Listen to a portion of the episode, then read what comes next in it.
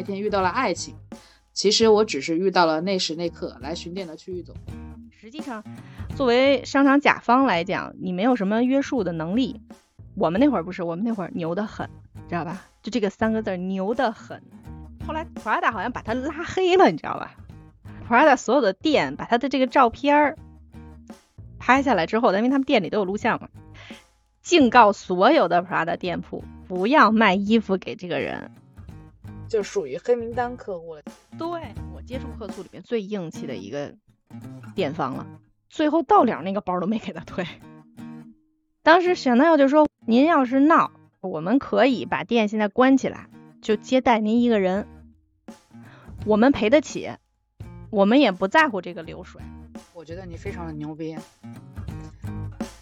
就是你对奢侈品的这个定义就直接干翻了品牌营销的这个主要的底层逻辑，赋予商品以情怀，赋予品牌与 意义。让与他同频的人消费它、购买它、喜爱它，你就直接把这件事情干翻了。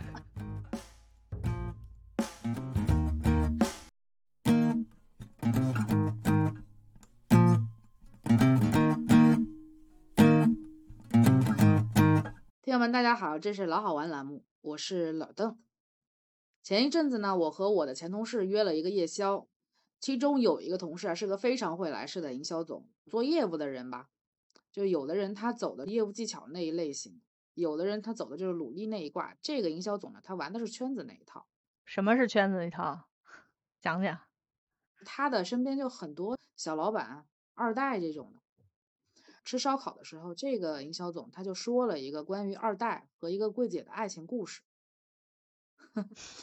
听着就不太正经。其实还挺凄美的，就这个二代啊，他有点愣了登登的。有一天，他可能是刷那种三块钱的那种短剧，就是看猛嘛，不是很多这种霸道总裁爱上我那种。嗯，对，草根逆袭，对吧？就是像这种的，不知道他脑回路怎么转的。他穿了一套这种高级的 A 货，去到商场里面，相对应的这个 A 货的一个正牌专柜，他也可能是想去看看人家柜姐的反应。然后如他所料，大部分的柜姐也没怎么好好搭理他，但是相对来说还是比较客气，所以也就没有出现他可能在脑海里面已经预想的冲突的一些剧情。他觉得没什么意思，然后他就出去了，他就到商场里面去逛了一圈，跟小说里写的不一样是吗？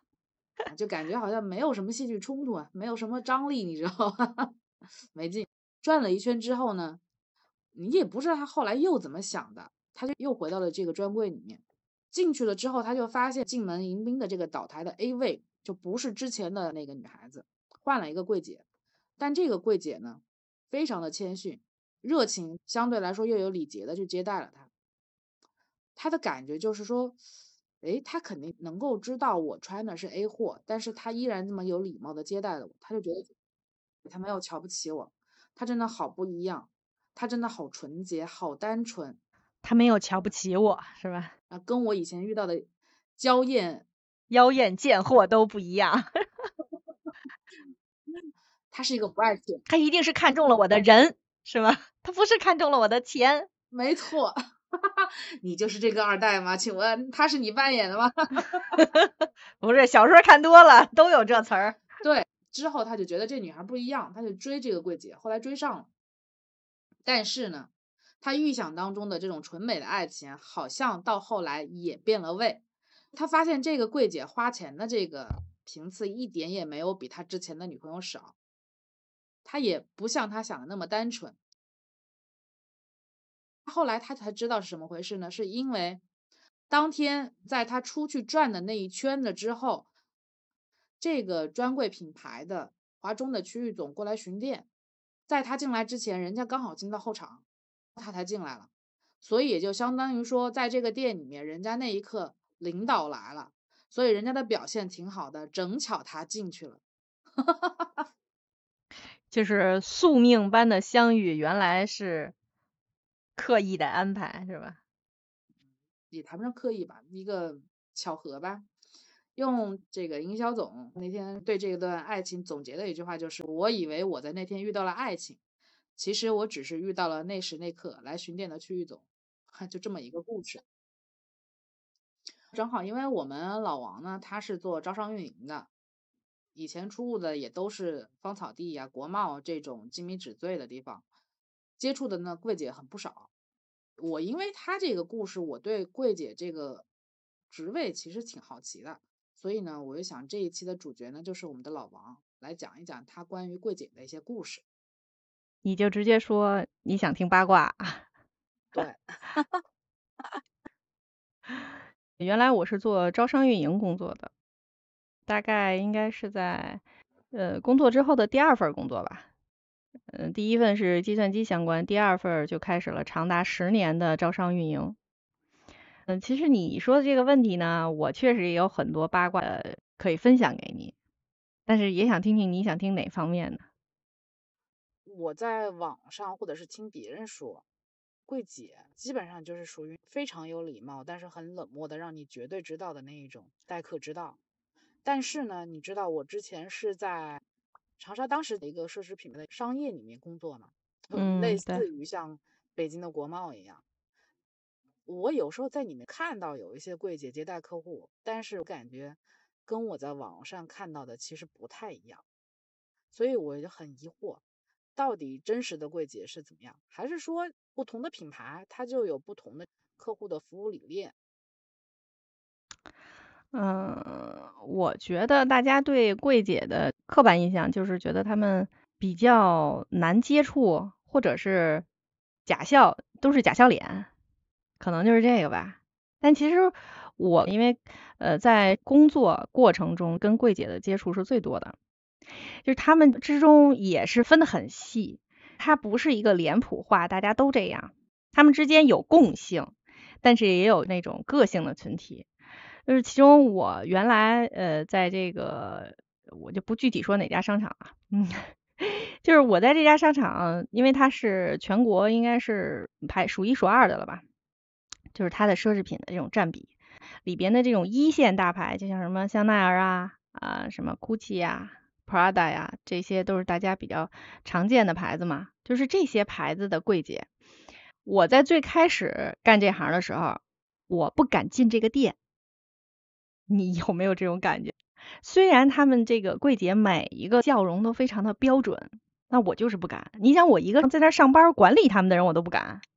那一般的顾客得什么感觉呀？所以说，我觉得一般的像老百姓进这种奢侈品的商场。心里面反正我不知道别人，我是挺焦灼的。我就觉得，哎呀，我知道这里面的消费层次，他跟我他不匹配。我进去要是看了，呃，人家那么热情的招待我，我招架不住啊，我心里面很忐忑。但其实，在柜姐眼里面，你根本不用担心。就你这个人一进来，你的表情、你的穿戴、你的鞋、你的包、你身上的日常服饰。基本上他们这一扫就判断出来了，你是不是他们的目标客群。虽然这个行为会比较势利啊，但是真的准到百分之九十，只有百分之十就是可能是他们也看走眼了，今天出一个特别任性的客人。可能他们 shopping 了好多啊，他们觉得哇，今天来了一个客人，穿的特别不起眼啊，这脚上就蹬一个布鞋，手里也没拿包啊，啊，那谁谁谁啊，Daisy 去接待他了，居然成交了十一二万的单啊，真的，就他们之间也会有这种议论，但是他们在不断的去切磋这个分辨客人的能力，所以说呢，呃，也产生了很多有趣的事情。我记得当时有那种就是。特别离谱的客人，就是恨不得就是穿着睡衣啊，就穿着那种毛毛鞋就进店了，这所有的导购一下就违反他们的日常识了，就不知道去怎么接待这个客人了，就有的时候小心谨慎的，这里边有一半是神经病，一半是真的有钱的人，特别有意思，特别有意思，他们也会在。闲下来之后，因为他们这个奢侈品的店里面，其实客流是很有限的。呃，像周末呀，像晚上啊，就是客流稍微高一点。他们白天上午基本上就是一个理货、开会啊，听公司的一些传达什么东西。他们这个店里面那种管理是我觉得挺卷的。那一般我们开店十点嘛，十点我们商场是要开一个早会的晨会，因为我们那种管理不是像现在我们去逛商场，大部分那种租赁管理。当时我们的管理是什么呢？是那种联合经营，就联营。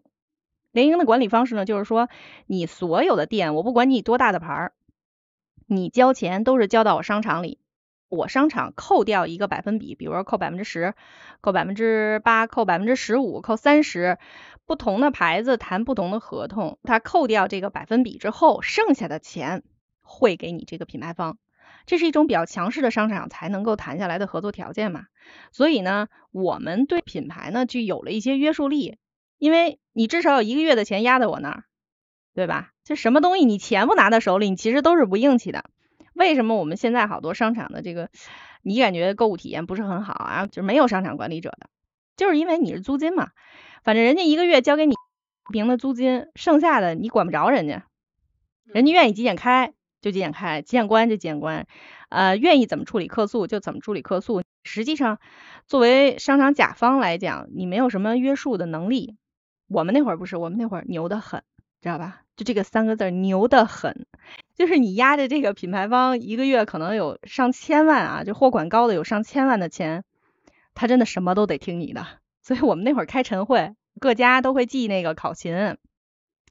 我们如果要求九点半开晨会，那么九点半如果没来的，就会被扣。就是可能楼层管理的这个人，他能给你写一个五十块钱的罚单，难以想象吧？所以那会儿我们这个作为管理者，跟他们开晨会的时候，就会去宣导很多商场的一些规定，比如说。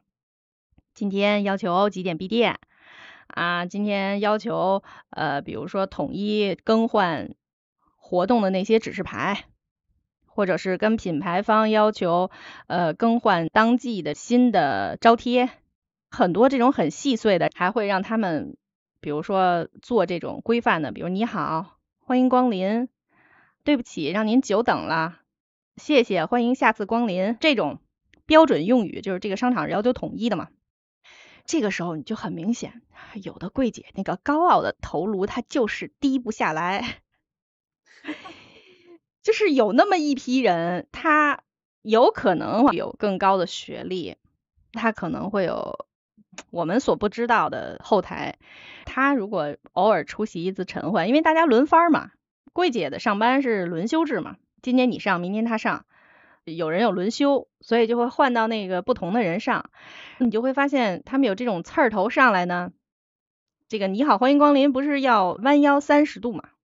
有的人就是把那个头轻点一下，就是很高傲，你能想象吗？你好，欢迎光临，就这种带死不活的这种，经常会被我们的晨会的领导们啊，就不是我们这些小卡拉咪把他揪出来。那你这个动作重新做一遍，或者是干脆让你你到前面去带着大家做。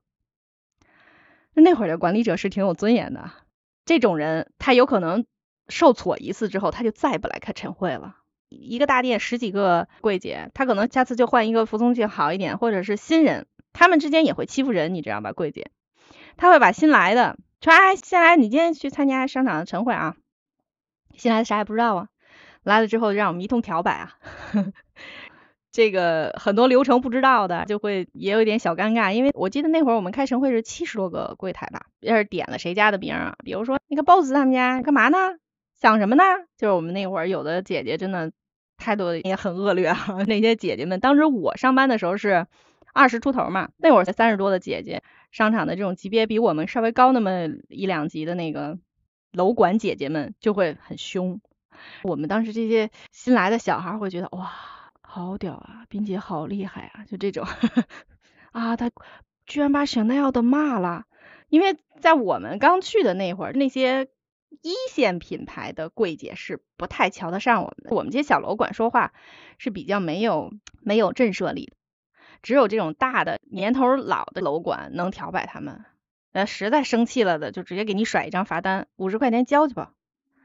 关于罚单这个事儿，也有一个很有趣的记忆。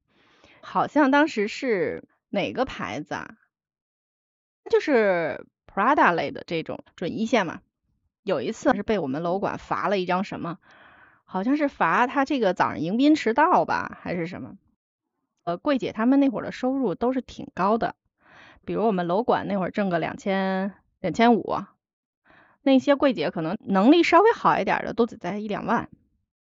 你开了他一张五十的罚单，他居然就说你开十次，要不这样吧，我这一个月我都迟到，你给我开个包月的吧，你理解吧？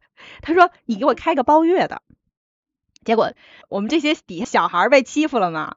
不是我啊，比我还有后面来的这些小孩欺负了之后，就跑到我们那个楼层管理的呃大姐那儿去告状。大姐，他们家欺负我，让我给他们家开包月的。我操，那个姐姐也是很猛。那个姐姐说谁呀？他们家谁呀？因为那会儿柜姐全部都是英文名，真的很少有中文名。大姐不是听那个底下这个小姑娘被欺负了嘛，然后就说谁说的？他们家谁呀？就说啊是谁谁谁什么瑞克啊什么类似这种英文名，然后说行你甭管了。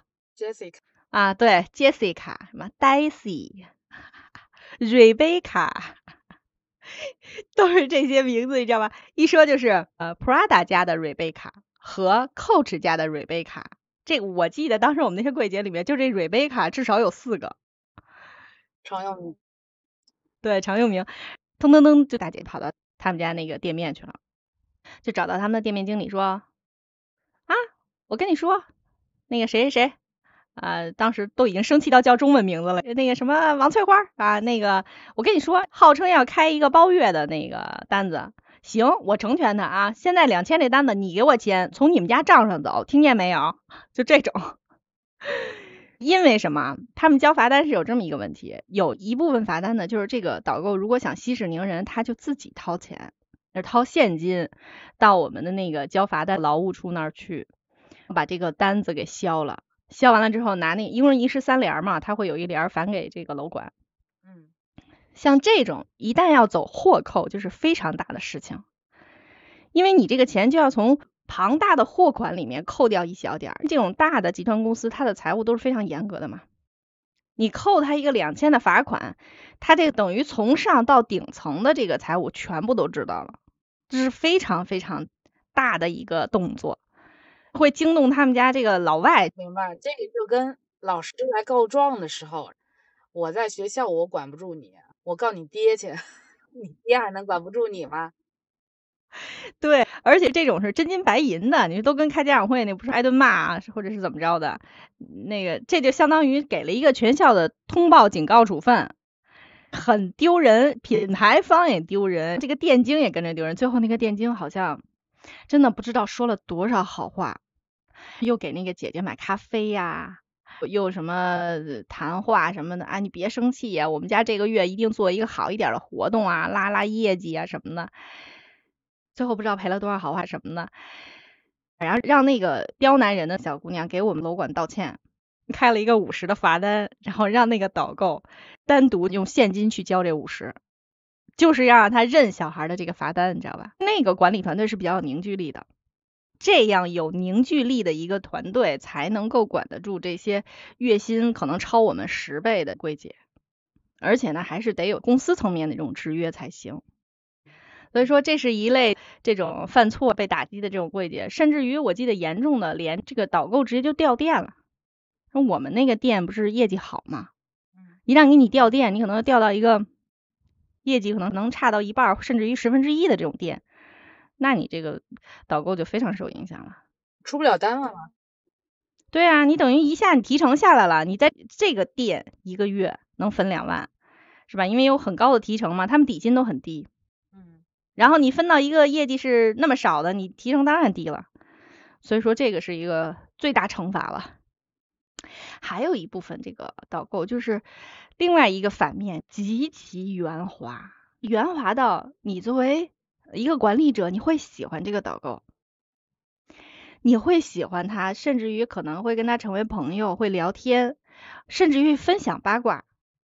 他会把他的八卦告诉你，你可能会告诉一些别人家的导购这个整个群体里面的八卦，因为他们导购之间是会跳槽的，就是这些大牌导购，比如说 BV 的导购跳到 Chanel 去，或者 Chanel 的导购跳到 Prada 去，嗯，可能甚至于跳到 BOSS 啊什么的这些，一二三线都会跳槽。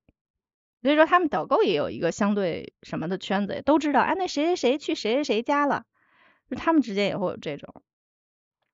导购圈子的这一部分很温和的人呢，他会很接地气。我们认为他们奢侈品柜姐不会有的那种形象，他非常接地气。有那么一类客人特别吃这类的柜姐，他会说：“哎呀，姐您来啦！啊，我们家这个呃出了哪个设计师的新品？哎，我跟您说，有一件衣服都给您留好久了。我知道您是 M 号，我那 M 号我就一直压着没让他们卖。您可来了，就给你引到试衣间，给你上点心。”咖啡什么？你如果这个客人是他的熟客，他会知道他比较喜欢喝什么、吃什么，他会早早的就买了。比如他喜欢喝星巴克，他就会买一份星巴克在这儿等着。啊，他们这种大店里面的设施都很完备，像什么微波炉啊，啊一些小的咖啡机呀，这些东西他们都有。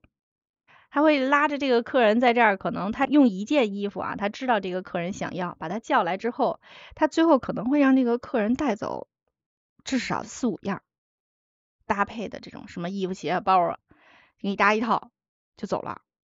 我发现这种销售的本质其实还是很接近的。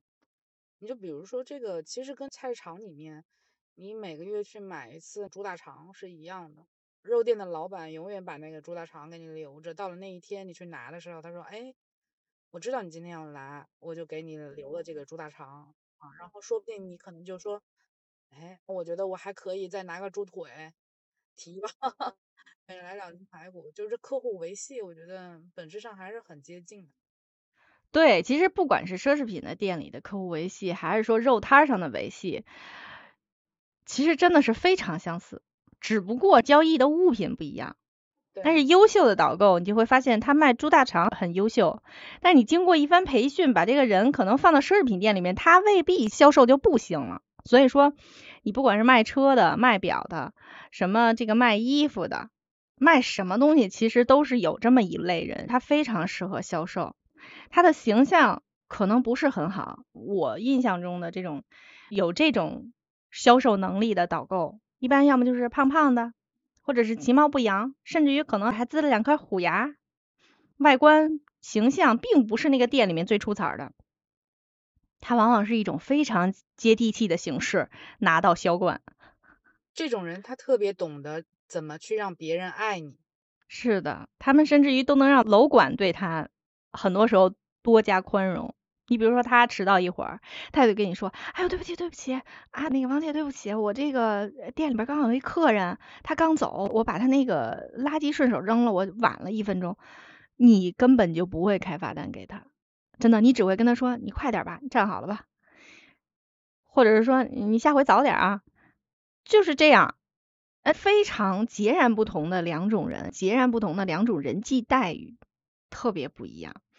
然后他会在有一些事情上能够配合你的这个角度上，他会配合的特别好。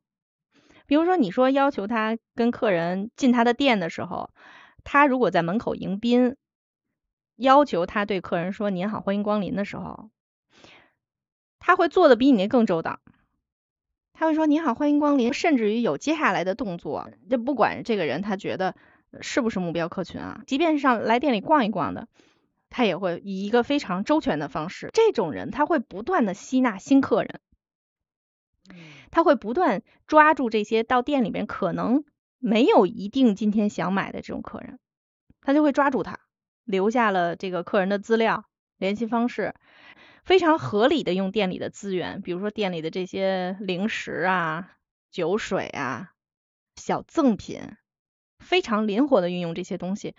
去增加这个客人的客单价，用店里的资源去搭建自己的客户系统，储备客户。对，这一部分人是最聪明的。他这边在楼管的圈里面也有非常好的这个名声，他在店里面可能又是销售数一数二的。这种人只有店里面的另外一部分人会讨厌他，业绩特别差的。还有就是可能业绩比他差一点，但是总比他差一点的那部分人，讨厌你的就只有你的同行，所以说刻骨铭心的这种仇恨只发生在这种竞争关系里面。但是有一部分导购会有我们常规认为的那种势利眼，比如说这种导购会觉得你新来的楼管小姑娘啊，我就不鸟你啊，或者是我就装看不见啊。但是呢，哎，知道这个人是这个楼层的说话算话的人，他就会哎呀，老早的看啊，新城姐，今天你上班早班呐？是这类人，嗯，就是我最不喜欢是这类的导购，我甚至于都不讨厌刺儿头，跟谁他都刺儿头，他并不会弯下他高傲的头颅啊，一一直就这么挺着。我不讨厌这种人，因为我觉得跟他打交道很简单，我就跟你今天说事儿。说完就完了，我不需要跟你有任何其他的这种情感上的维系。但是就是这种谄媚的人，我最讨厌，就是他扭脸就会欺负你带的徒弟。你徒弟跑过来跟你说的时候，你会发现，嗯，这个人跟我平时在楼上，哎，他不这样啊，怎么这人这么势利呀？啊，我就非常讨厌这种人。这种人对待客人也经常会踩雷，他觉得这个客人可能是不是值得很好的招待的这种。啊，他就会觉得啊，你好，欢迎光临，啊，就不理你了。这一类客人呢，如果被那个我说到的第二类，就是非常亲和力高的导购呢，就会被抓住，反而可能呢产生了交易。忽视他的这一类导购就会非常讨厌这个客人，连带这销冠，真是比比皆是。在我们当时的这个这柜姐圈圈子里面啊，总有那么一份对立，就是。这一部分人，因为他谄媚嘛，他有他自己的客户，他会把自己这个客户伺候的非常好，但是他纳新的能力就有下降，就是一定得是那种啊，他觉得穿戴特别符合这个，他觉得有钱人形象那种，他才会非常啊，很和蔼，非常的可亲。这部分人，通常自身形象还不错，他就因为自己这不错的形象，觉得。他应该接待可能更高级别的客人，应该做更好的销售业绩。我突然想起来，以前我在我之前的有奢侈品商业的那家公司工作的时候，因为我们当时跟老板去开会，都是在二十二楼，他会有个定点的时候去开会。我们上到二十二楼开完会下来之后，有时候呢，店里面的一些。嗯，也可能是主管，也可能是店员，因为可能会去找招商或者是商管他们部门的人，所以我们就经常开会的时候会在电梯里面遇见。我们从二十二楼下来的时候，有一回我就碰到了一个专柜，叫做亚历山大，他是个卖头饰的。知道，啊，知道，我们那儿也有。那一家店呢，以前我经常去，第一，它那个位置比较好。就常常我在那个商场里面闲逛的时候，我就会逛到那家店去。第二，就当时头饰这个东西，可能也就是我唯一能够消费得起的，嗯所以我也会经常去看一看、问一什么的。他们也知道我是在这个公司里面上班，我经常会跟柜姐有时候聊两句什么之类的。我们有一回呢，就从二十二楼下来的时候，正好跟亚历山大的其中的一个柜姐坐了同一台电梯。基本上所有的人按电梯都按到了负二楼和负一楼，只有我按到了一楼，无车一族是吧？对。结果呢，从那之后我去那个专柜里面去看的时候，比如说，哎，嗯，这个款式还挺好看的什么的，他们的那个态度就明显跟之前不一样。以前的时候，因为大家都会觉得说，哎，因为他们都知道在这家公司里面上班的人啊。不管你是真有钱还是假有钱，都是比较喜欢打扮的，因为当时公司的一个文化嘛，就是老板的一个口号，听起来很土，你知道吧？但是不妨碍他是当时湖南最高端的做地产的一个公司，叫老板要大气，员工要洋气，所以你就可想而知，基本上员工对于这种奢侈品他是不陌生的，采购的机会要比日常的人要多一些，所以他们也知道。日常的时候，对我们来说都还是比较客气的。从那一次之后，我去他们专柜里面，我说：“哎，这个蓝的还挺好看，这个白的还有没有更小号一点的？”我有时候会问一句，啊，他们那边的柜姐就给我的一个回应就是：“啊，嗯，基本都在那上面了，你看一下吧。”哎，以前可不是这样。对对对对，常用语。以前就是你去的时候，哎，你，今天过来开会呀。你喜欢这个呀？我告诉你，你先买这个吧。这个还这个月里面搞活动，它是有赠品的，有什么什么什么的。但是那一次之后就完全不同了，他可能也就知道我可能会消费，但是我的消费次数相对别人来说是一定要少很多的。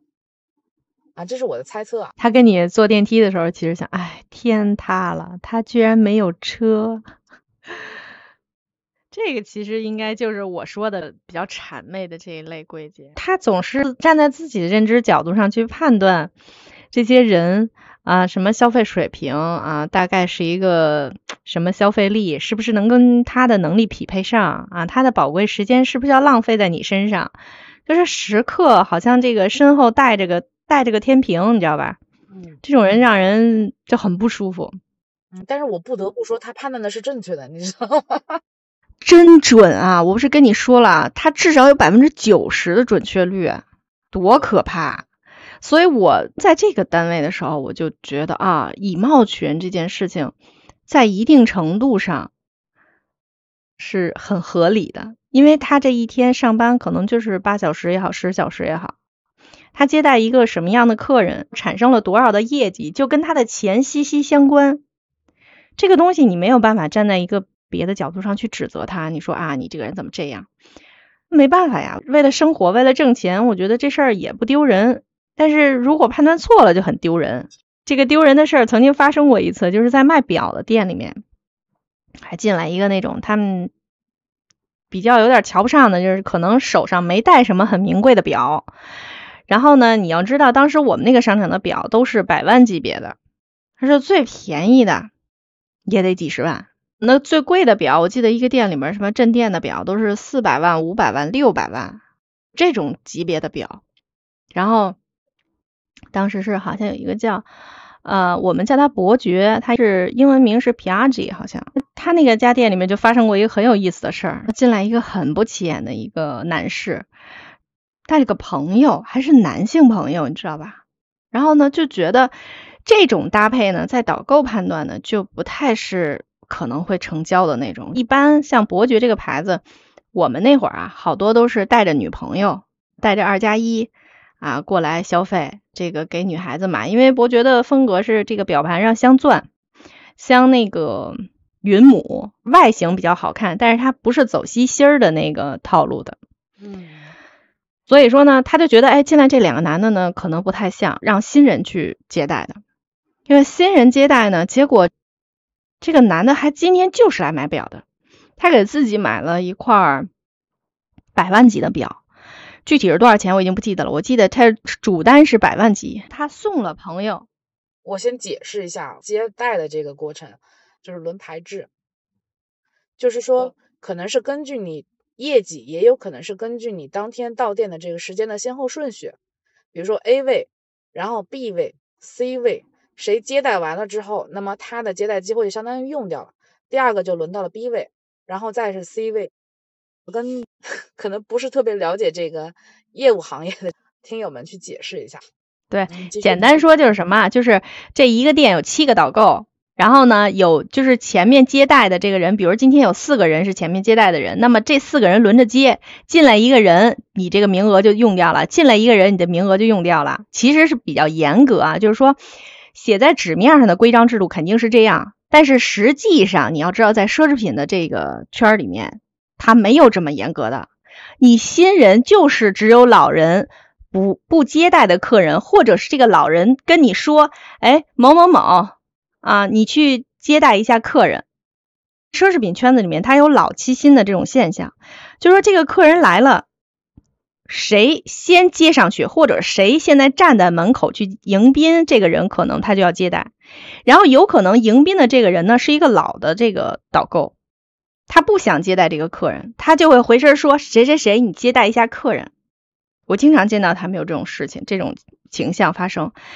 但是如果是谁谁谁的老客人，他们就不存在这个问题。啊，您呢，张先生也好，王先生您来啦啊，那个啊，您跟我约的是那个几点几点，就是。他是有预约制的，散客呢进来谁都谁的客人都不是的，就存在这种老人不愿意接才轮到新人。所以呢，这个故事背景介绍完了呢之后，就是一个他们家的老导购把这个人推到这个新导购手上的，是有这么一个推的动作。然后呢，这个新人呢就带着这个客人开始解释、介绍一些款式啊，介绍来历呀，介绍制表师啊。其实呢，这个这个老七新的这个事儿呢，有一定程度上呢，也是为了加速这个新人的成长，就是你要让他更多的去接待这种来问但是不一定买的客人，积累他的专业知识，锻炼他的口条，然后呢，让他变得不太怯场，就是所以呢，没有什么很大的这种矛盾发生，只有在这种成交大单之后，会有这种。懊悔不已的这个八卦传出来，就是当时这个客人他自己买了一个百万级的表，随手送了他的朋友一个大概二十多万的表。因为表这个行业是这样，他们说的就是开张吃半年，就可能他这几个月都没有单，可能过半年突然出现一个比如四百万的单，一下就冲了他半年的业绩。确实是有这种现象，而且呢，表的成交也很难。很多人就是有钱人买表是到境外去买的，他会觉得或者是香港啊那种免税店啊什么的就会便宜一些嘛。所以在这这种奢侈品，像我们整个的这个奢侈品部里面，表区的业绩是最不稳定的，有可能挂单挂个一个月玩一样，挂两个月可能都正常。他们有的时候那个。店的那个店经 实在是觉得这个业绩看着太难看了，他们会把其他店的客人的单入到这个商场里面，让这个商场的这个业绩就看得好看一些嘛。不然一开会就说他们家挂单，一开会就说他们家挂单就很难看。所以说当时这个单出了之后呢，哎，我们所有的楼管因为每天都要去看实时的去看这些店铺的业绩啊，我们实际上那会儿工作量还是挺饱和的。日常要在那个楼面上巡场，然后还要去看他们的业绩。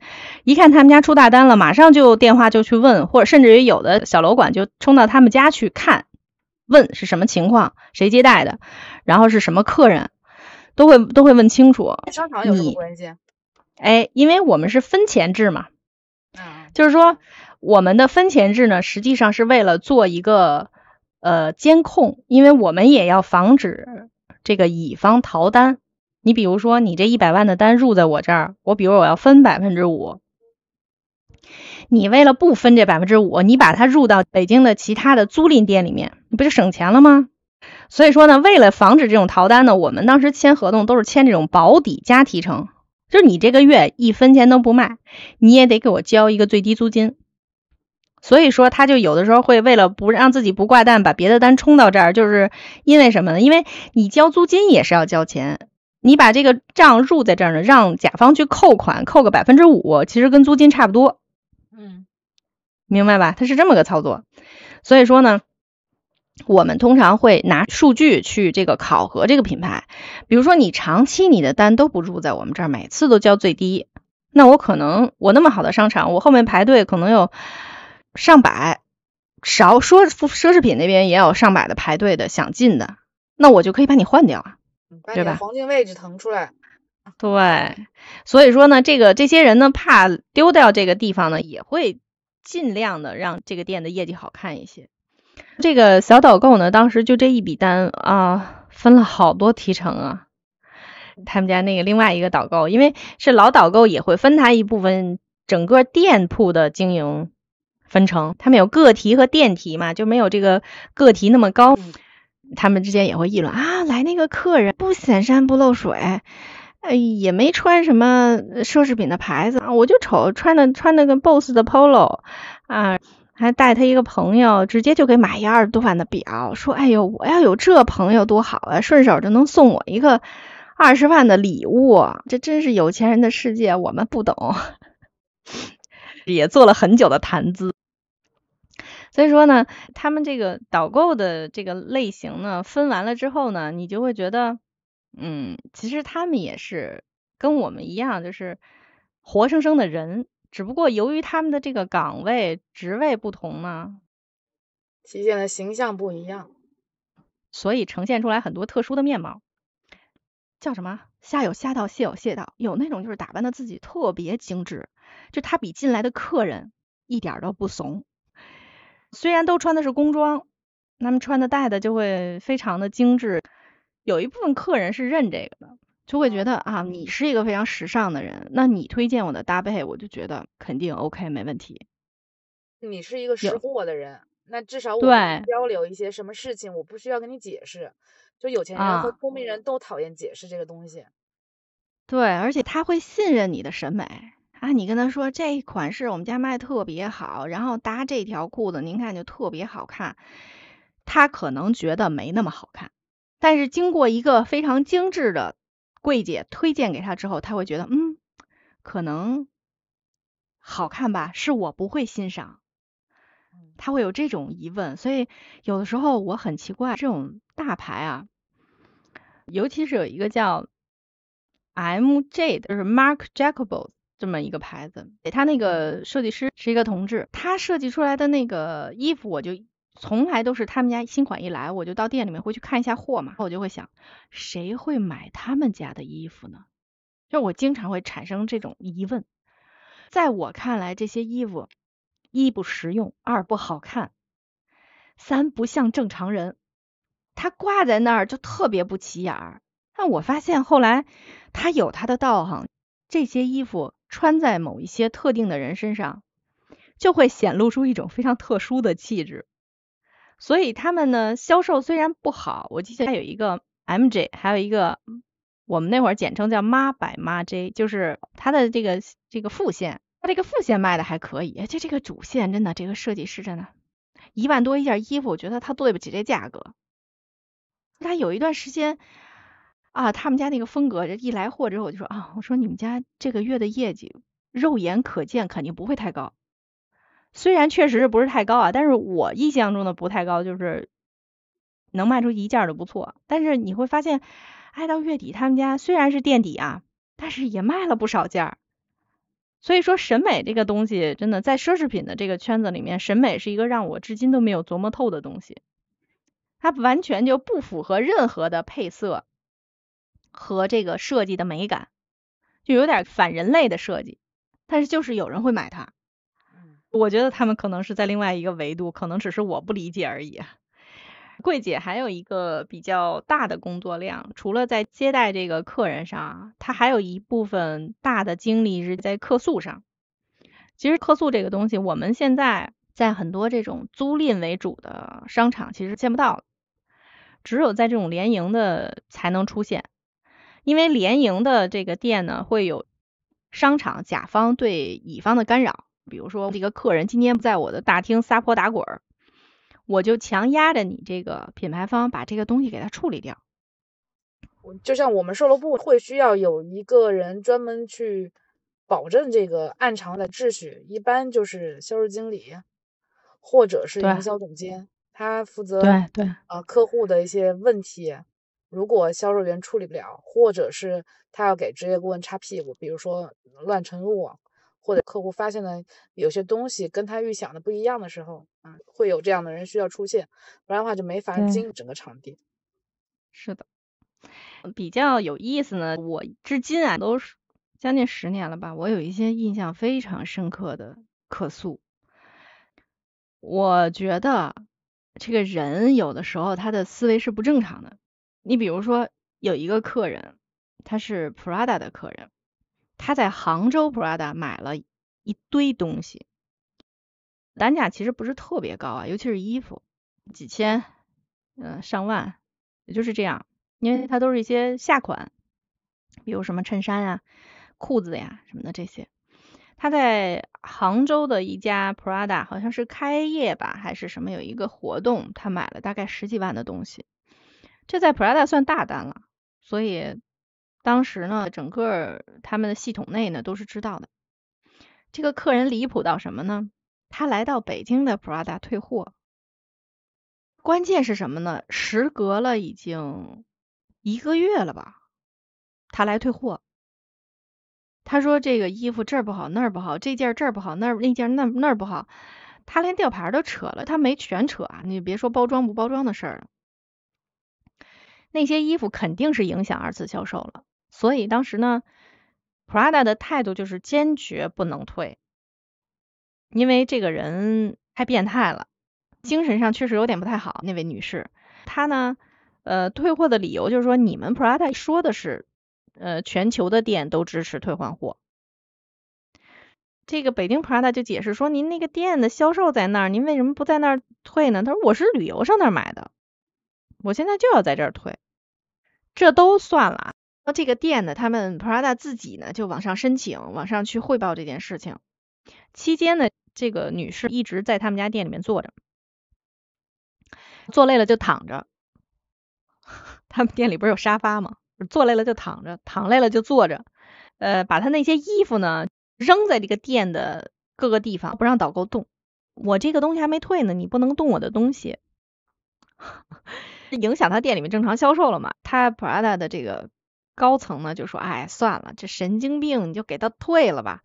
没剪吊牌的都给他退了，那个剪吊牌了的呢，就跟他说就是退不了，那已经退步了嘛。没剪吊牌的那个，我算你没影响二次销售，是吧？我们拿回去再处理一下，再再那什么一下。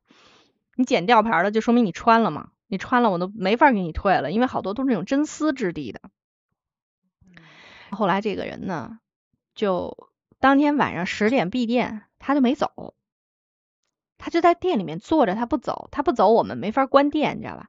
当时的招商运营是一体的一个部门嘛，我们这些一层的楼管就不能走，最后我们就商量留了一个人陪他，留了一个男孩子在那儿陪他，我处理接待他到十点，他也不吵也不闹。他就是在那儿，我不管，反正你得给我退了。后来呢，我听说呢是到十点的时候，呃，Prada 那边已经在就是想要退步了，就说那意思不行，就都给他退了。但是他当时还要往上申请，因为这个权限他们可能不够了，就联系国外他们负责这个产品的部门，他们也要邮件反馈啊，电话反馈。晚上他们到夜里三点吧，那个客人就在沙发上睡觉了。哈哈哈哈他也不洗漱，也不干嘛，他就在沙发上睡觉了。整个我们营业部的老大就一直陪到他夜里两三点，实在扛不住了，就跟普拉达说：“要不咱给他退了吧？咱这么多人陪他玩，玩不过。”普拉达的官方就说：“行行行，给他退，给他退，全退，整单退。”因为他已经消费超过了，呃，应该是一个多月了嘛。然后银行的那个退款呢？他当时就这个人也很奇怪啊，他们银行应该有一个专属 VIP 客服吧？他给那 VIP 客服打电话说啊，我这边要退一笔啊东西，能不能今天晚上就到账？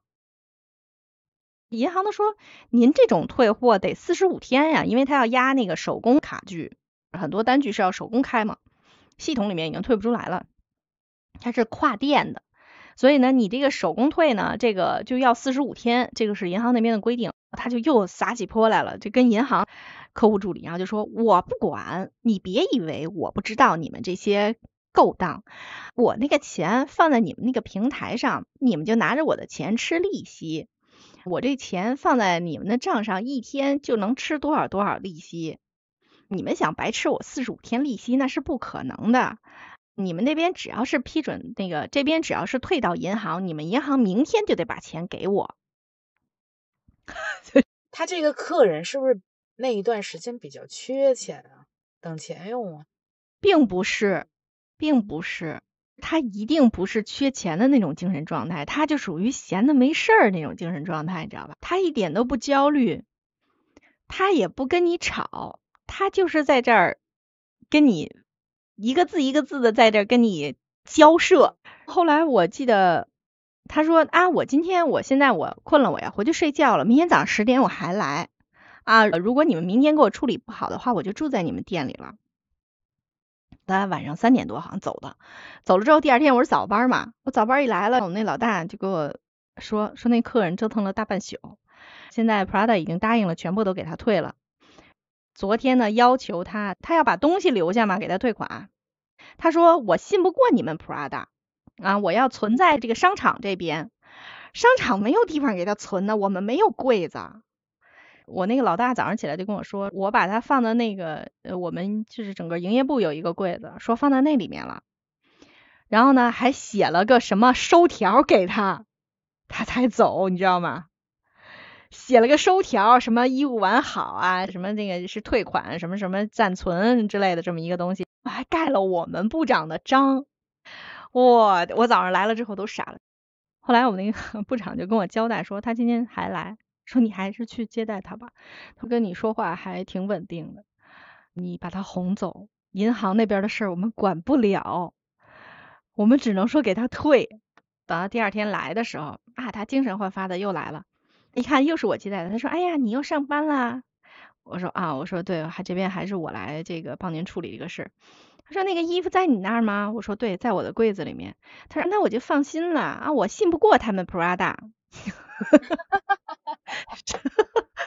他说：“我那个钱要到账之后，你们才能把衣服给他。”你你知道他什么逻辑了吧？懂了，他就那意思，你拿着我的钱，我就要拿着你的衣服，等于那个衣服在我那柜子里面真的放了好几天，然后突然有一天他打电话说啊，那个钱我收到了，你可以把衣服给 Prada 了。我们所有的人拿这个人真的，后来 Prada 好像把他拉黑了，你知道吧？Prada 所有的店把他的这个照片拍下来之后，因为他们店里都有录像嘛，警告所有的 Prada 店铺不要卖衣服给这个人，就属于黑名单客户了。对，因为他原来在 Prada 是会就是会员，他应该是有消费过的，他之前的消费能力还可以。但是闹了这一场之后，Prada 直接就全店给拉黑了，就是每个人在自己家那个收银的那个台子上面的那个小格子上贴了一个照片，你知道吧？特别有意思，我看到他们贴的那个照片了，就是为了让这些轮转的这些呃柜姐们都能够看到。那下回遇到这种客户你就跑吧。对，就是你别别卖给他，你就找说没有号，或者是没码啊，或者是得调货，反正就是不能卖给他。这是一个比较奇葩的，还有一个就是那个 Chanel，你知道他们家的那个羊皮包吧？他们家那个羊皮包不是特别嫩吗？它指甲一划就是一道。属于什么钥匙刮了或者是什么的那种，卖那个包的时候，柜姐们都是很慎重，都会跟客人讲啊，我们这个羊皮非常的娇嫩，啊，说您的指甲呀或者是这个金属啊什么划上之后会有印儿，说建议您还是买牛皮，牛皮比较耐用。但是有那么一部分客人就是喜欢羊皮包嘛，不管我就要买，啊，我承担这个后果。大部分买羊皮包的客人都有这么一个预期。我划个一道半道，我不会找你们的。而且我既然买得起这个包，我就承担得起这个损耗。我记得那会儿他们家这个包是四万多吧，就是四万多的基本款。就呢有那么一个客人，我印象很深。他买的时候，导购跟他说了，划了是怎么怎么怎么怎么样。他等到好像那么一两天吧，还是反正就是七天之内，他就回来了。一看那个包划的呀，就是贴身的那一面。划的惨不忍睹，上面全是划痕。导购就很奇怪啊，就说这怎么回事？结果那个女的是怎么回事呢？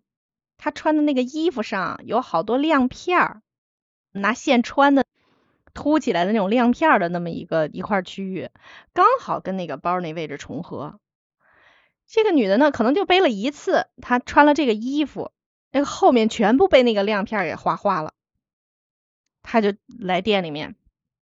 他的退货的理由是什么呢？就是你们这个东西质量不合格啊，是假包，反正就是质疑这个包的问题。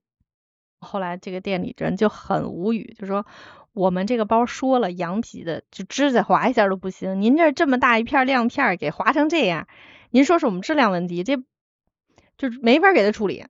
当时是最后这个客人报警了，他报警了。警察来了，一看这种情况，警察说：“我管不了，你们自己双方协调解决。但是呢，我可以站那站着，啊，保证不发生冲突。因为那个人当时已经影响到店面的经营了，进来买买东西的客人他就给赶出去。明白。所以呢，其实是店方跟他都想报警。警察来了，那就说管不了，我只能说让你们别发生冲突。你们发生冲突了，我管。但是你们这种退换货的事儿，我管不了。”我就那一次客诉，我接触客诉里面最硬气的一个店方了，最后到了那个包都没给他退。当时小奈就说：“您要是闹，我们可以把店现在关起来，就接待您一个人，我们赔得起，我们也不在乎这个流水。Chanel 当时是一个很特殊的存在，在我们那一层的扣点里面，它是最低的，很低很低，就个位数。他当时就说：“他说我们无所谓，如果是要闹的话，他店很大嘛。他说我们这半边，你赶吧，你赶人就赶，我们反正有有柜姐跟着你啊，警察反正也在这儿，你也闹不出圈儿。当时这个人好像在这儿一直折腾到，也是从下午一两点钟来折腾到快闭店，这个人才拿着包走。所以后来从那个事儿之后，他们家的店员就反复不断的在培训。”一定要让买羊皮包的人认识到这个包有多么的脆弱。还有他们家另外一件事儿，两件事儿结合起来，我就对这个品牌有一个非常有意思的认识。有一次我就看他们家那个衣服，那上面写的是不能水洗、不能干洗、不能熨烫，就一切的洗涤手段上面全是叉子。我当时就问他们家的柜姐，我说那这个衣服脏了怎么办呢？我那会儿还小，那个柜姐就对我神秘一笑，说买这件衣服的人大概率他就穿一次，他不会重复穿这件衣服的，而且呢，他不会穿到需要洗，这衣服可能就淘汰了。他跟我说这个事儿之后，我说我说那你们家的衣服基本都这样？他说对我们家。所有的衣服上，几乎啊这种轻薄质地的衣服上，因为他们家不是好多珠链、珠链式的，还有那种小香风的，那上面都会有一些珠子啊、山茶花呀这种。他说我们家这些东西全部都是不能手洗、不能水洗、不能干洗，一切的洗涤手段都不可以。我说你们家这是不是为了免责呀？这个衣服买走了，反正洗出任何问题来都跟你们家没关系，因为不许洗。是吗？我觉得是吧，反正他就跟我一笑嘛，他说那你要这么理解也可以。但是，所以这个经过这个羊皮包的事件和这个他们家衣服不能洗的这个事件之后，我就清晰的明白了，就是这种品牌根本就不是说我们这种小白领啊，我攒点钱，我买个那个 Chanel 的包，我就怎么怎么样。它就不是你消费层级的东西，说白了，你背着一个真的 Chanel 去挤一回地铁，就这羊皮包，基本上就废了。牛皮的可能还好一些。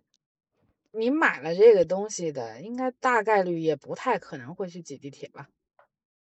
对呀，所以说很多人当时就说啊，买这种奢侈品的假包啊，A 货呀什么的。那真的有的有的那女孩子以为自己是别人送的是真包，拿到店里面，非得跟店里面说什么这个质量问题呀，什么这种问题，店里面说不好意思，您这个包吧，嗯，我们不能认可啊，他们说的很科学，就不能认可，其实意思就是你买的假包，或者送你的人送的是个假包，他真正的奢侈品其实没有我们想象中，哎呀，我四万个买个包，我我。按我这消费水平，我四万买个包，我他妈得用它十年，就是这种。那说白了，你就不是他的目标群体。他这个包，他可能背个几回啊，参加过几回活动，他就不背了呀。所以说，真正的这些奢侈品，它其实不是为我们这些实用主义人，还需要挤地铁，或者是还需要呃奔波在这个路面上的人的需求。我们这个商场里面。有那么几个大客户，这个大客户呢，他一进我们整个这个购物中心，就会有人通报他的到来，这是一种非常高的规格。从门口迎宾的就会到服务台给我们楼管打电话，门口那些守着门的那些奢侈品的专柜呢，就会互相使眼色啊，比如说杨小姐来了，就争着抢着会去接待她。你像这种大客户的话，每一个在每一个牌子里面，他都会有一个专属接待他的人，不是说谁来了都能接的，因为得有那种非常熟悉他嗜好的人，让他得有宾至如归的感觉的那个导购去接待他，就是店里面最有眼力见儿的管家顾问，甚至有可能是店经理。我曾经有幸看到过一回，正好他来的时候呢是闭店前的半小时。我们当时闭店呢是十点闭店，九点半的时候，我们就会去放这个呃送宾音乐，什么我们今天的营业时间是到几点几点啊？感谢您今天的光临，就是这种。这个闭店音乐一响，就回家那个音乐，对不对？对对对，其实就是清场嘛，大家买的差不多啦，我们快下班了。一般的人呢，听到这个送宾音乐之后，就会加快自己购物的这个步伐嘛。但是在奢侈品，我跟你讲，完全不一样。这些人呢，我觉得也不知道什么心态，反正达到巅峰的就是这个杨小姐嘛。这个杨小姐会在闭店前的半小时才踏入我们的商场，然后顶着这个送宾音乐，能一直待到我们闭店后的一个小时甚至两个小时，就是他有时候可能十二点多才走。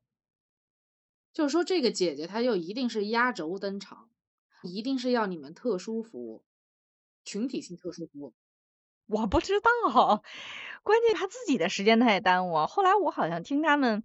专柜的导购就说过，说他可能是白天没时间，呃，他很忙，他是一个比较有身份的人，不管是哪方面的身份吧，反正就是说，首先不拿钱当钱，第二呢不拿人当人。怎么说呢？他进来之后会按照他的这个购物意愿走一圈。我们当时是奢侈品是分三层的，一层呢是最大的大牌，二层呢是一些设计师的这个副牌。三层呢，就是一些轻奢、一些比较年轻啊，什么 Juicy 呀啊这种小年轻的小牌子啊，衣服呢也不贵，一两万。还有那种比较有个性的，像那个 Please Please 那个百褶，那个全是褶皱的那个裙子，这些牌子都在三层。但是整体来讲，一到三层的整个这个区域，上下垂直嘛，它有挑空区嘛，上下垂直的一到三层这个区域，全部都是算我们部门，就是算奢侈品区。他会从三层、二层、一层这么一溜边的逛下去，就到什么程度呢？就是你看那些奢侈品的大牌，平时那么高傲的头颅，但是一知道今天杨女士来了，他们就会不走，他会等这个客人，因为他们可能提前联系过的，或者是有什么方式知道，他们这个杨小姐最后一站要到他们这儿买。我印象中，这个杨小姐最喜欢最后一家逛香奈儿。她逛到香奈儿的时候呢，就是那会儿我们就看香奈儿就不闭灯嘛，因为这个时候知道不是杨小姐经常光顾的这些店就闭灯走人了。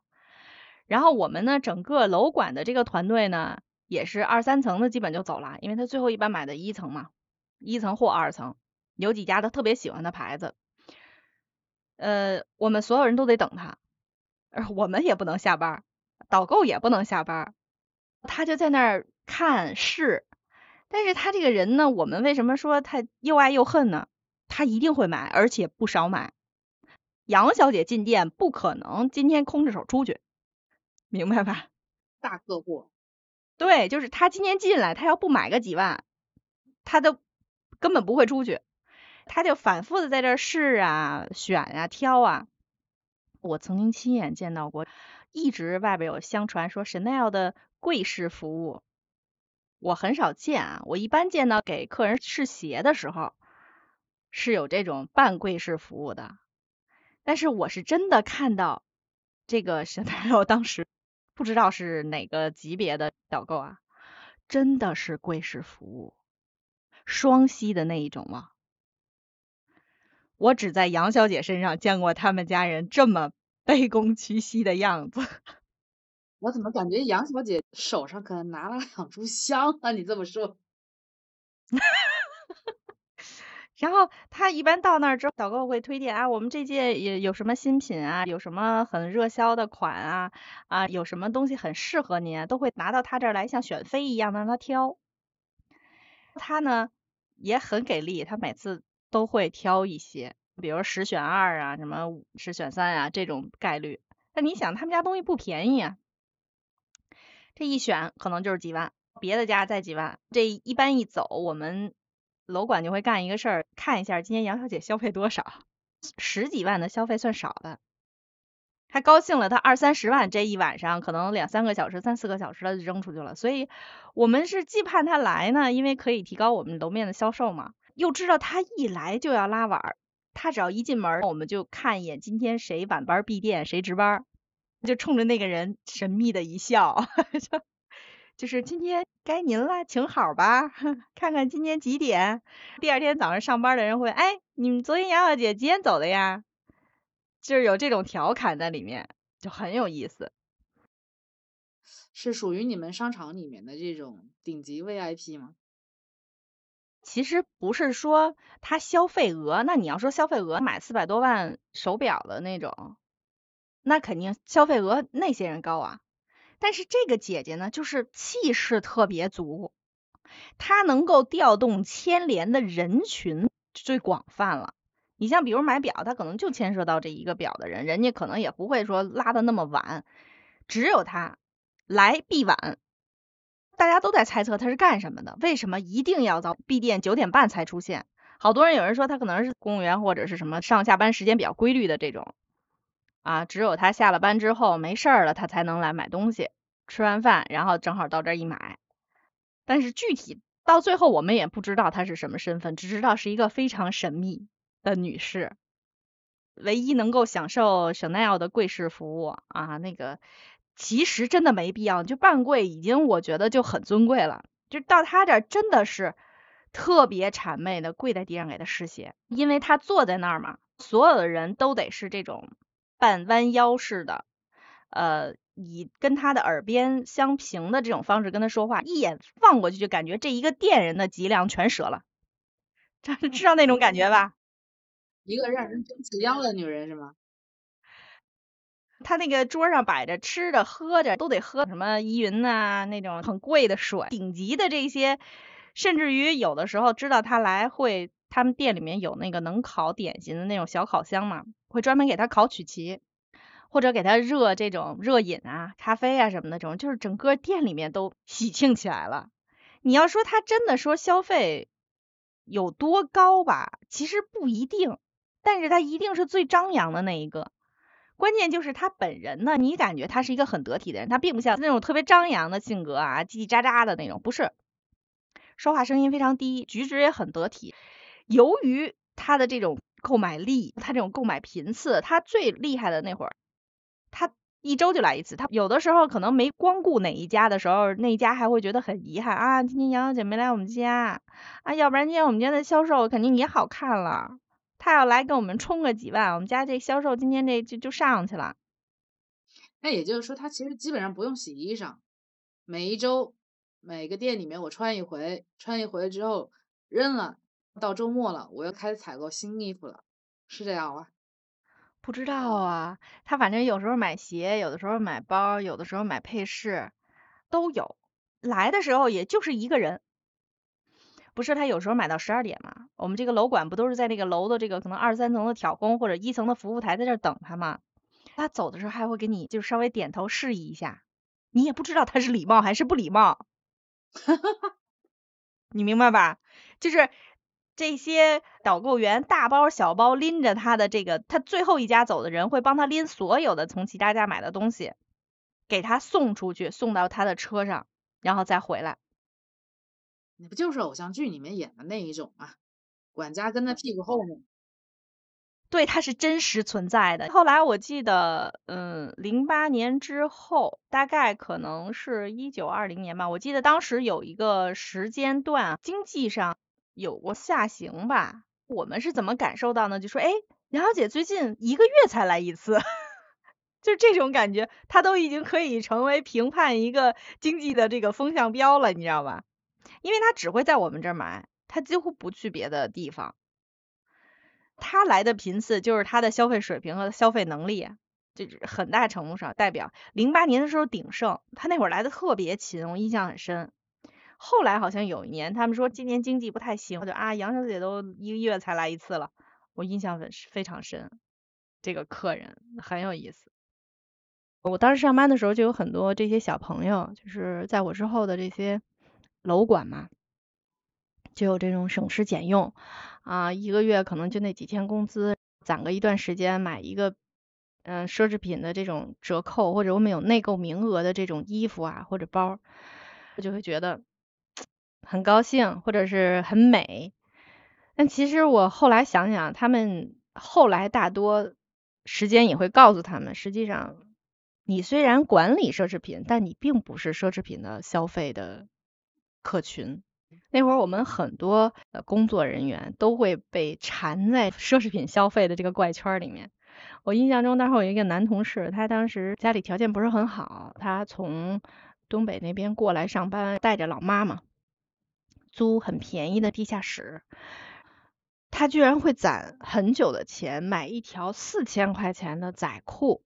我说，这到底是一种什么消费的东西在支撑他？就是随着我的年龄，我不干这行的时候，后来我突然想明白了，就整个你的工作环境里面全是有钱人，大家都是拎的啊这个包那个包，最怂也得是个 Coach 吧？中了一箭，你怎么笑了？不会你也拿 Coach 吧？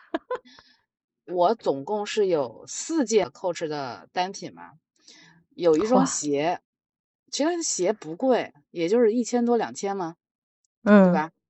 嗯，还有一个包，我买的是那个带手柄的，就是嗯。嗯老花，还有一个皮夹，那夹子也花不了多少钱，我记得我当时买了几百块钱吧，几百块钱，对，嗯，几百块钱那也不贵，我买的单品都是很便宜的。我买 Coach 这个机缘是什么？我是去那个三亚，它不是有免税店吗？我出来玩了一 趟，很多就是比如说那种下水、冲浪，还有就是那种跳伞那种东西，我都玩不了，你知道吗？就 整就给自己买个买个包。对，就整个这一趟出来的时候，我是花钱花的最少的那个。我跟我老公两个人，我就觉得不行，我觉得不划算。老子要消费，你老子要消费。但是呢，你知道我其实还是一个比较实用主义的人，就基本上我买了 Coach，大家都会有这种疑问：你居然会买这个？所以呢，这种太贵的，一来也买不起，二来我也不知道我能买它做什么用。我觉得大家也会觉得我背的是假的，所以我就觉得，哎，这 Coach 比较合适的，单价也不算特别贵，但是吧，你零零总总把它花起来的话，也算一笔不小的钱。你买了之后，你就心理平衡了，找心理平衡的是吧？有一次我被打击到了，有一回我的那个一个小表妹，她到我们家来玩，我所有的包都混在一起。她有一回就看到了里面的我的那个 Coach 包，她就跟我说：“说你这包还挺新的。”她说：“你什么时候买的？”我说：“大概是几年前吧。”她说：“你怎么三十多你还买 Coach 的包啊？”我就感觉到。自尊心受到了莫大的侮辱。我说：“你给我说明白，你到底是要说，我这个年纪的人应该背更贵的包，还是说，Coach 这个包只适合少女背？”他说：“哎，也倒不是那么说，只是我觉得，Coach 在他们眼里其实已经不算一个奢侈品牌，它更加类似于不太潮的一个潮牌啊。就有些人他是比较信 Coach 的这种精神符号的，他就把它当潮牌来买。”十年前那还是可以，你想十年前 Coach 还可以在我们商场的一层开个店，现在好多都街边店了吧？我们当时我记得我们那个商场后来也把 Coach 淘汰到楼上去了，就是它已经不配在一层了。但是十年前啊，一开始的时候它还是可以的。但是现在以我表妹他们这一帮的年轻人来说，他们觉得 Coach 不但不算是这个奢侈品，他甚至连轻奢都算不上。对。对，其实他就没没跟上这个转型，生气。刚才一不小心又戳了你一下是吧？因为为什么这么说啊？当时我们在那上班的人的消费啊，呃，唯一可能真金白银买得起的也就是 Coach。你想 BV 的一个包十几万啊，对吧？它比 Chanel 贵啊，贵多了。Prada 的包也得有个一两万，迪奥的包。也得几万起，啊，就是你知道 Coach 的包是几千的，你知道吧？而且你像我们楼管在 Coach 都有内购啊，它可以有一个比较低的折扣。我记得那会儿 Coach 的给的折扣是最低的啊，但是那我没有买过 Coach 的一件东西。虽然当时我管他们家 很神奇，他们家有的时候过年过节的时候会送我一些小东西，比如什么小卡包啊、小名片夹啊，我基本上能聚的就聚了。然后他们家搞狠了，有一回直接给我寄家里面一个包，我到现在那个包我都没背过几次，是去年吧，还去年二零二三年才扔掉，我就没怎么背。我还是搬家的时候实在不想搬了，扔了一个包，是一个红色的西瓜红的那种，还挺好看的那种红。因为什么？首先我不爱拿包，第二呢，我工作在奢侈品的这个环境太久了，我可以说是没有消费过什么奢侈品的，因为我觉得它离我太遥远了，我看它看的太真了。贴的太仔细了，就会产生这么一种这个祛魅的心态。对，反向就是反向的这种思维，就是我知道我不配，我也不想买。嗯，我这个层次消费水平拿着，别人也会认为是假的。嗯，一般人你你要在地铁上看见个 LV，嗯，百分之九十九的人都会觉得啊假包，因为什么？因为拿真包的人他根本就不坐地铁。对，你知道吧？我对奢侈品的看法是什么呀？我就看法跟你有些地方是类似的，但是有些地方我们可能是完全不一样。就比如说，你说你不会买，对吗？你就算有钱，你也不买。但是我不是跟你说过吗？我没有买奢侈品，那还不是因为我不配，我穷，我买不起吗？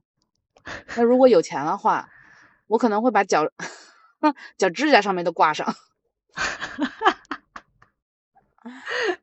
咱俩是极端呀，太极端了。那奢侈品这个东西吧，它其实是什么呢？它对于不同的人，它的作用是不一样的。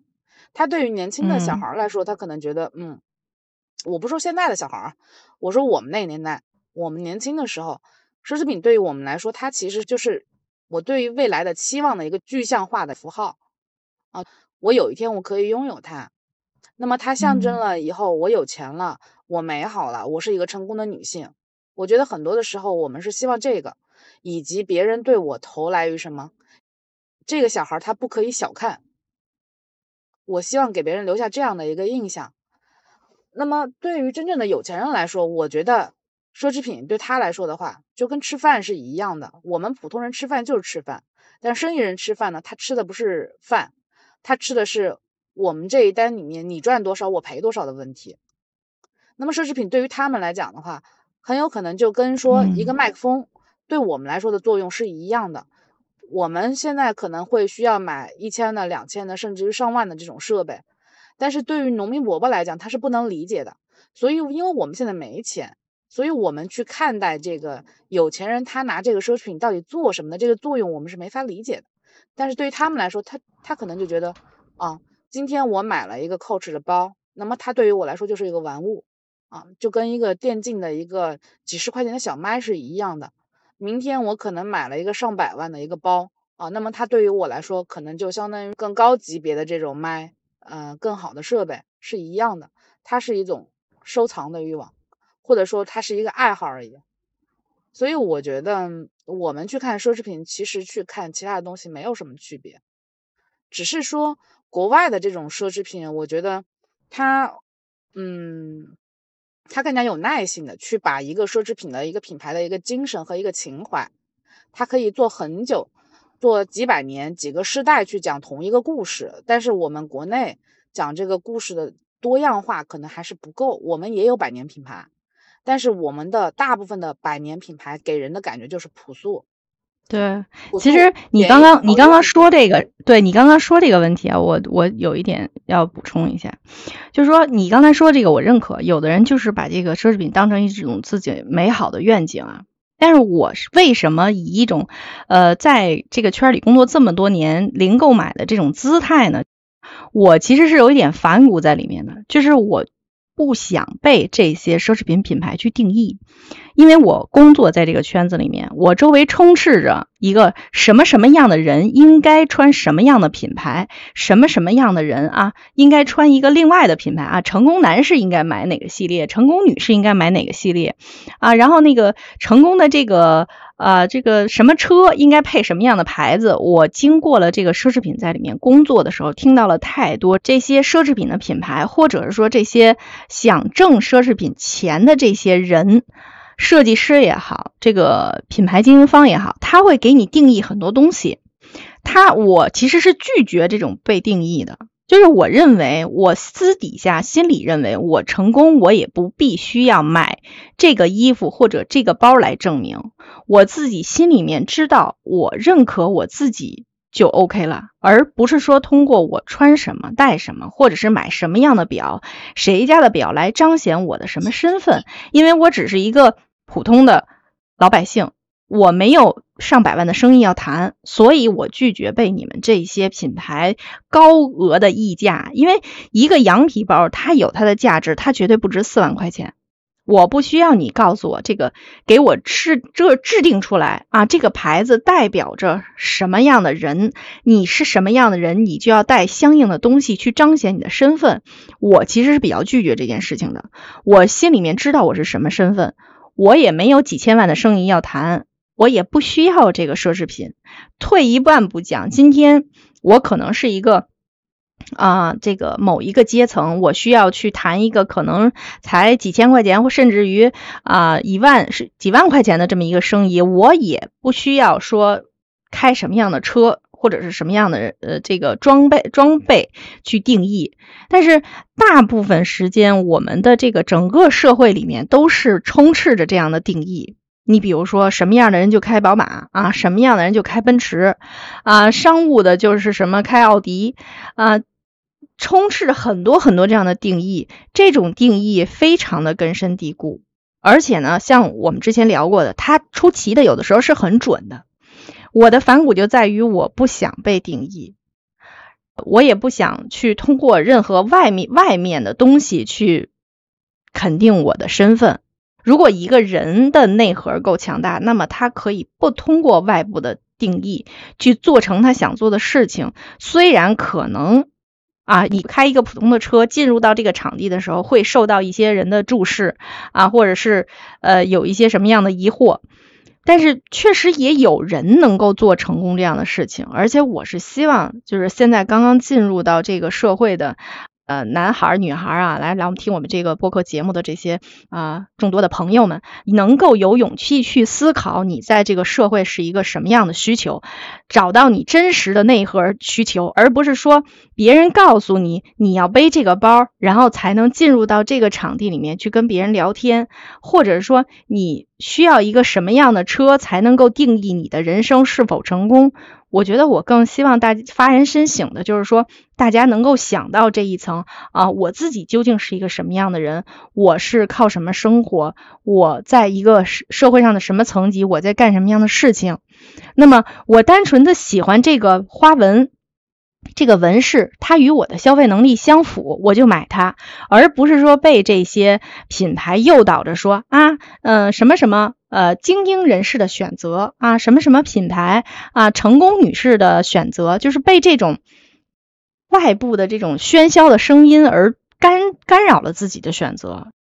我觉得这就是被束缚了的人生，其实它是不真实的。嗯，对。我觉得你非常的牛逼，就是你 对奢侈品的这个定义，就直接干翻了品牌营销的这个主要的底层逻辑。赋予商品以情怀，赋予品牌与 意义，让与它同行的人消费它、购买它、喜爱它，你就直接把这件事情干翻了。我干翻不了，我只能代表我自己。行吧，那我们今天这一期就这样吧，就是先这样吧。好，谢谢大家，拜拜，拜拜。